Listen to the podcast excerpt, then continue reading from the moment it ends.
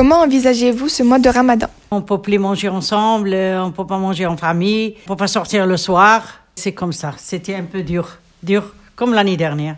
Alors, étant convertie à l'islam, euh, je trouve assez triste de le passer une seconde fois toute seule à la maison. Certes, j'ai ma famille, mais ils ne pratiquent pas euh, cette religion et j'avais pour habitude de le passer avec mes amis musulmans. Eh bien, pendant ce mois de Ramadan, euh, je vais continuer à manger en famille. Il n'y a pas grand-chose qui va changer. On prépare à l'avance notre repas et, et on se rassemble juste parents et enfants. Est-ce que la Covid va changer la rupture du jeûne? Oui, parce que on peut pas être euh, en famille. Pour ma part, oui. Parce que euh, là, je vais couper mon jeûne euh, toute seule à la maison, alors que j'avais pour habitude de le passer avec mes amis musulmans. Et je trouve ça assez triste aussi, parce que c'est un mois de partage. euh, On doit couper notre jeûne, ça doit être un moment convivial, on est tous ensemble. Et là, ben, je suis toute seule. On reste chez nous. La seule chose qui peut changer, c'est qu'on ne pourra pas aller voir d'autres membres de la famille. Il y aura un peu moins de convivialité par rapport aux années passées. Quel impact aura le couvre-feu? On n'a pas le droit de sortir, on est enfermés comme des animaux. On peut pas aller à la mosquée, on peut pas aller faire prière, on peut pas aller faire taraweh. Tout ça, c'est à cause du couvre-feu.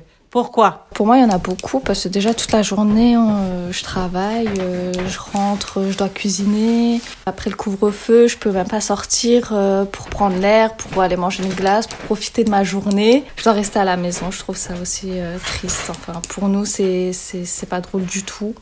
Bah, le couvre-feu nous empêchera d'aller euh, manger le soir euh, après 19h chez les grands-parents. Avez-vous des conseils pour bien appréhender ce mois? Par exemple, on prépare euh, le repas du, du 2-3 jours. Tous les 3-4 jours, on le prépare, on le met dans le congélateur. On fait pas la bise, ça c'est depuis l'année dernière déjà, on fait pas la bise. On ne se donne pas la main, on évite d'avoir le corona, voilà. Et on se rassemble pas à cause de, de Covid.